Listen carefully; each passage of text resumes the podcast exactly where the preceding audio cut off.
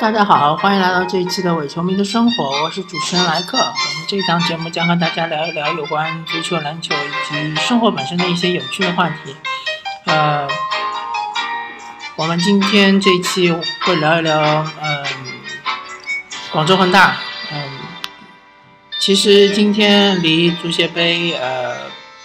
呃，决赛结束已经有有几天的时间了。嗯，所以我沉下心来，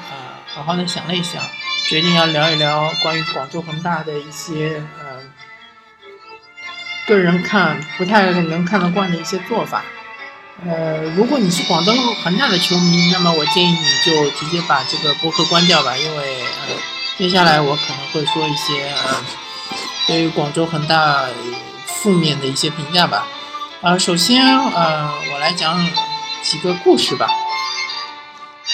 嗯，我之前呃小的时候玩过的几个游戏，呃，特别是嗯印象深刻的一个是《生化危机》。《生化危机》这个游戏的背景就是说，整个世界已经被一个叫 Umbrella 的公司所控制。这个 Umbrella 公司它制造的是一种生化武器，然后就是由于这种生化武器的泄露，所以呃。导致很多人就变成了僵尸，然后很多的动物也变成了僵尸，还变还变出了很多怪物。呃，还有一个游戏是《最终幻想》（Final Fantasy FF 七 ），FF 七里面的这个背景就是整个的世界被一个叫呃神威的公司所控制，然后我们主角就是要去打倒这个公司，然后这个公司的。呃，有一个首领就是他最终 BOSS 塞弗罗萨。嗯，这两个游戏它最终的这个呃故事背景或者说它整个这个世界观有一个共同点，就是呃整个世界都被一个大公司所控制。嗯，然后我这边想说的是，呃，其实我们整个世界不需要一个大公司来呃。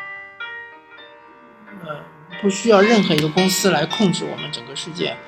呃，不管你是 Facebook 也好，不管你是 Twitter 也好，不管你是亚马逊也好，不管你是苹果也好，我们世界不需要任何一个公司来控制。然后我们国家每一个国家是，或者说就是就拿我们中国来说，我们中国也不需要任何一个公司，呃，来控制我们的生活。不管你是。阿里巴巴也好，不管你是腾讯也好，不管你是百度也好，少了你们任何一家，我们中国还是会存在，中国人还是能过日子。嗯，然后嗯，我就要说到最近这个嗯，恒大恒大集团其实最近在呃呃资本市场上有非常多的动作，呃，感觉他们是想对。整个这个呃房地产市场，呃，做一个一统天下的这个动作，可能是想搞垄断。而且恒大集团自从投资了体育产业之后，感觉它已经不断的膨胀，不断的膨胀。呃，现在估值或者说它的市值已经提高了很多，特别是搞了足球之后，呃，对于它的这个在中国国内的。这种嗯声誉啊，呃，不断的在呃势头在增长，嗯，其实我本来是想聊足球的，但是呃聊足球的之前，我要先说一说这个母公司恒大恒大集团，嗯，它其实嗯，我想说的是，中国缺了恒大的集团，我们还是会嗯。继续过下去，中国人还是能继续生活下去。没了恒大的房子，我们还可以买其他其他的房子。所以说，嗯，怎么说？恒大集团不要太把自己当回事儿，而且你自己内部有很多的问题，不要以为中国人都是傻子，中国人都不知道。嗯，OK，那然后我们言归正传，我们就聊一聊恒大恒大足球，恒大足球队。恒大淘宝，广州恒大淘宝足球队。呃，其实，嗯，很多人觉得恒大广州恒大足球淘宝队的六连冠，呃，中超六连冠非常了不起。可是我自己个人并不这么认为，呃，我只能说广州恒大队是，嗯，是一个投机主义，嗯，投机主义的一个球队。他们正好是在中国足球最低迷的时候，呃。呃，花小钱办大事儿，然后呃，通过一个杠杆原理，用很小的呃一笔钱，然后成立了一支强大的球队。正好时势造英雄，在他们嗯，呃就是说当他们辉煌的时候，正好也是中国职业足球或者说是中国足球联赛。呃，正好是逐渐复苏的一个过程。我们想象一下，如果广州恒大，比如说他不是在呃一零年嗯进入足球的，而是在比如说零五年进入足球的，那么他们嗯，即使他们有钱，对，没没错，没问题，他们可能也会也会夺六连冠。但是这个六连冠是大打折扣的，因为没有多少人关注他们，而且。呃，零九年还是一零年，我记不太清楚。那时候反打扫黑，这是中国足球，甚至中国职业足球，呃，信誉跌到低谷的时期。如果这个时候他们获得再辉煌的成绩，也没有任何任何的意义。所以说，他们真的只是时势造英雄。我我甚至都不能说他们是英雄造时势，就是时势造英雄。正是借着这股东风，他们起来的。所以我根本不屑拿他们和嗯当年的大连万达的八连冠时期相比，万大连万达就是真的是真刀真枪的和呃很多这个强劲的对手是拼杀出来的。不要忘记当时九五年的时候，申花队是十连十连胜拿到了他们首个冠军，第二年九六年就立刻就被万达队抢去了冠军，然后从九六年开始他们就嗯八连冠。嗯，而且申花队他那个时候一直就是说是拥有嗯很强的国脚阵容的，比如说有吴成英啊，有有谢辉啊，呃有范志毅啊，有申思啊，呃还有祁宏啊，都是一众的国脚，但是这八年来一直就没有撼动大连万达的这个冠军实力。而在广州恒大拿冠军的这几年时间里面，跟他们争夺冠军的都是一些，嗯，怎么说？我也不能说这些球队嗯不努力，但是这些球队综合实力来说，确实和广州恒大是有一定差距的。比如说当年的江苏，呃，苏宁的前前身嘛，那个时候是江苏队，江苏舜天。对吧？当时是第二名，比如说，呃，北京国安也拿过一次第二名，上海上港也拿过第二名。确实，这个实力是，呃，有巨大的差距的。而且，由于广州恒大的抄底，他们得到了很多很大一批不错的，呃，国内的球员，嗯，然后，嗯，这也就是。呃，有一点是由于我们中超联赛的一个制度，啊，给给他们提供了一个便利，使他们能够夺得这么多冠军。就是说，我们是呃限制外援的。如果我们像英超一样，嗯，不限制外援而限制这个欧盟球员的话，比如说我们是限制亚洲球员，就是说，只要你是有亚，你是亚洲任何国家有护照的球员都可以来。踢球不限名额的话，那么我相信广州恒大的他这个嗯帝国可能会更早的被覆灭。但是我们基本上已经看到了曙光，看到了推翻广州恒大统治的曙光，是因为他们的那些当时抄底那些球员已经是年龄已经渐长，像郑智已经是三十五岁了，呃，像冯潇霆也已经是三呃三十多岁了，那么。基本上我可以预言，二零一七年应该就是广州恒大跌落神坛的那一年。然后我对于广州恒大的很多做法是非常不耻的。前几年我可能关注足球不是太多，呃，但是这几年，特别是最近两三年，我关注足球比较多嘛。比如说，我又要拿前年，呃，广州恒大当时，呃，客场打那个上海上港，那个时候上海上港应该还是领先三分。广州恒大来到客场之后，他们开新闻发布会，他们当时的那个队长冯潇霆就直接说上海上港，就暗示上海上港其实整个赛季是受到裁判的关关照，呃，所以才能打到现在这个水平。是暗示说上海上港其实是，呃，是有呃怎么说是有可能是有行贿行贿的这种行为，嗯，然后当时我记得网络上面也是一片呃压倒的声音，就是认为呃广州恒大，因为当时广州恒大一直都是被上海上港压制的吧，然后就认为广州恒大是真刀真枪的呃。踢出的这个水平达达到这个分数，而上海上港绝对是由于足协的帮忙，或者说由由于上海上港，嗯，去关照了足协，或者是去打了招呼，或者甚至于去买通了裁判，才造成现在上海上港能够呃拿到这些分数的。总而言之，上海上港是名不副实的，那么这个舆论环境是非常糟糕的。最终，呃，虽然说我不能说是由于外界因素造成上海上港丢失冠军，但是这是一个比较重要的因素。然后我们又看到今年广州恒大竟然非常无耻的，在呃第一回合一比一战平苏宁之后，直接炮轰足协，说足协不公平，说这个教呃说这个裁判是有问题，说这个裁判是偏向于。苏宁并要求更换裁判，这是闻所未闻的，是国际足里足坛上从来没有听说过的。从来我就，比如说有一年我记得，呃，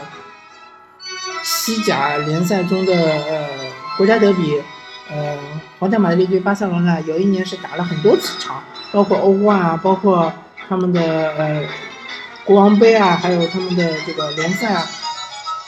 好像是连续打。我也没有听说过皇马或者巴萨任何一支球队提出说裁判不公平，我要求更换裁判，呃，从来没有听说过。这种非常无耻的要求是，嗯，是怎么说呢？是一种气急败坏的。然后没想到中国足协真的就答应了，或者说他嘴上说不答应，其实。他暗地里还是实行了广州恒大的要求，去更换了一个新加坡裁判，最终造成第二回合，呃，造成了这个不管我不管说是裁判的这个水平的问题，还是说确实是广州恒大动了手脚，这个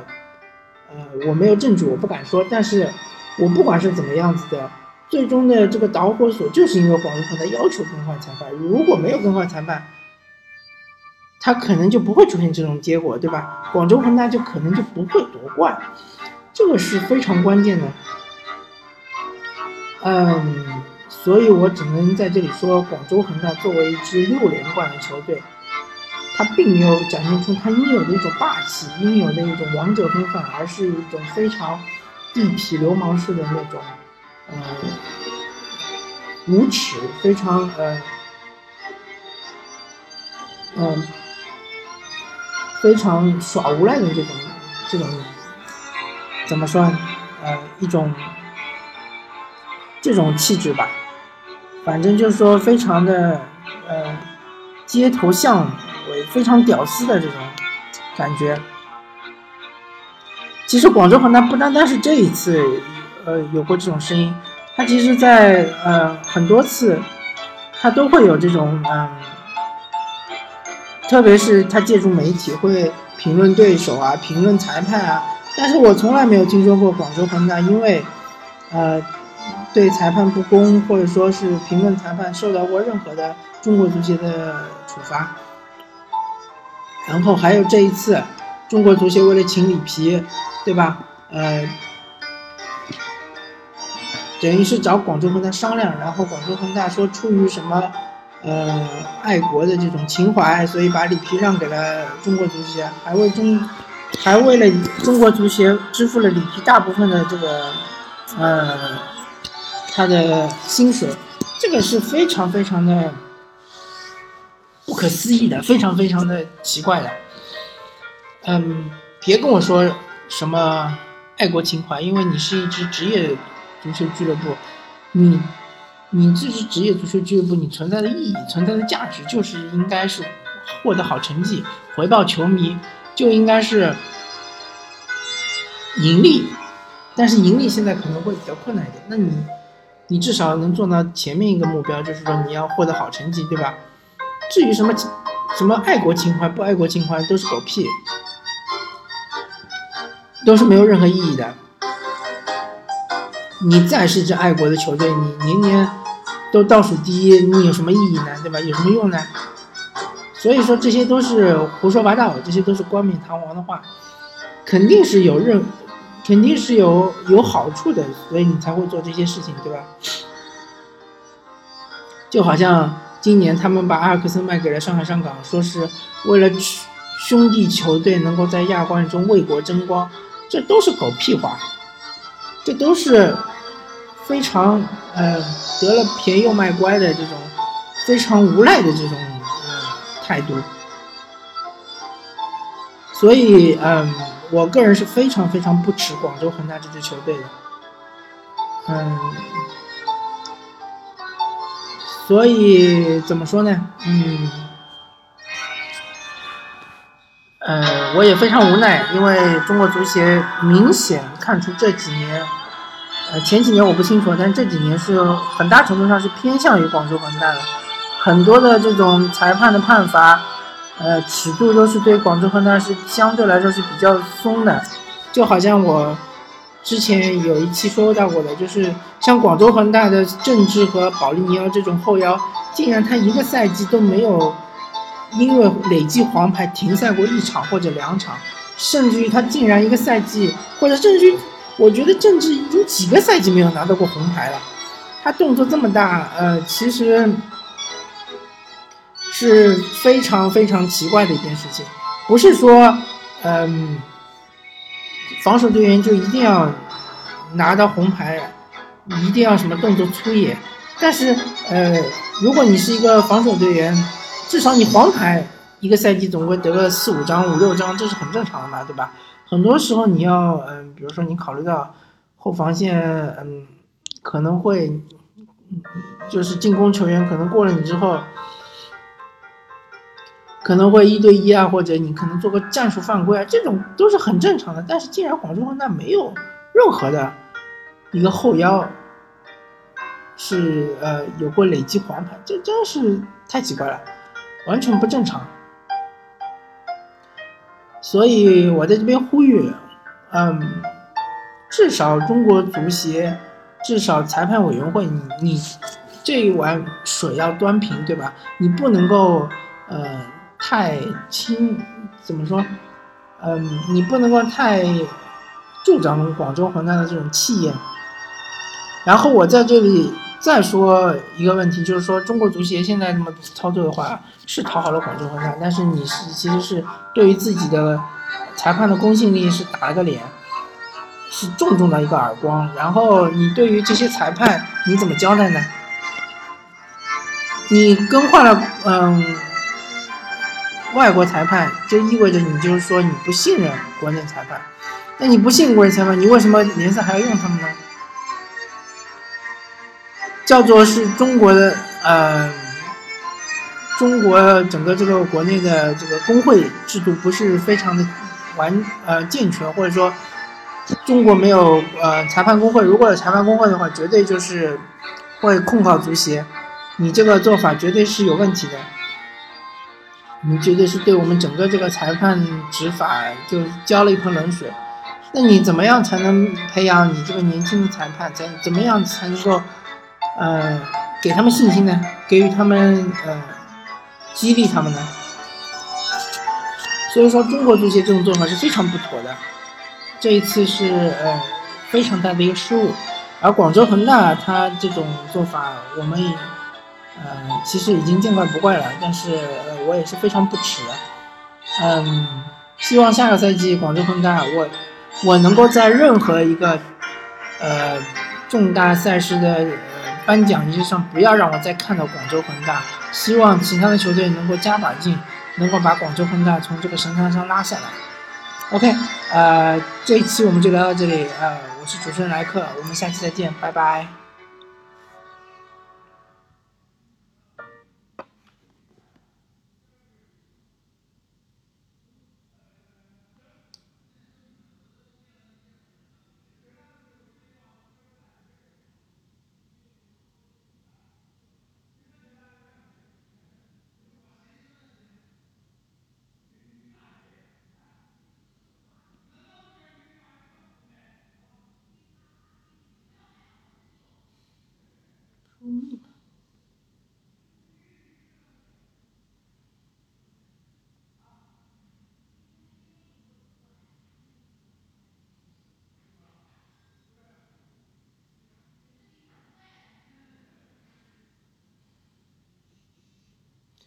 要把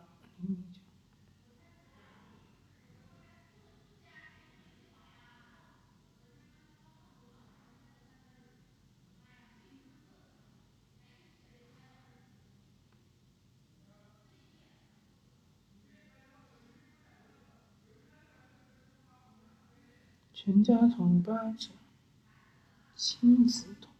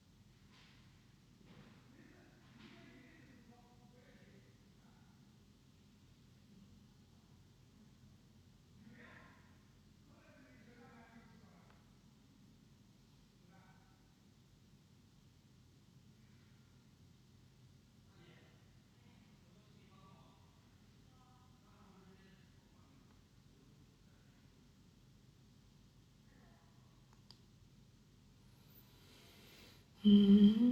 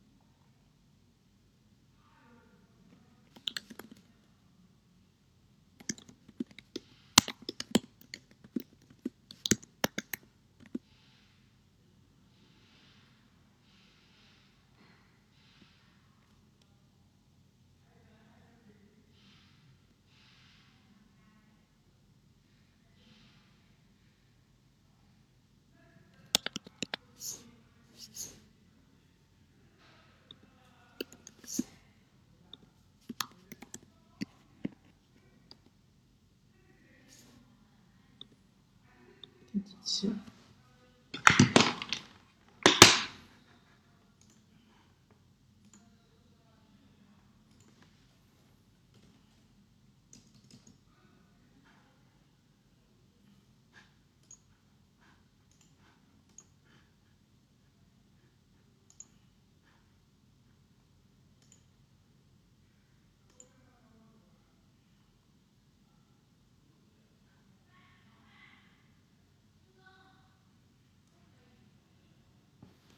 第五十七期。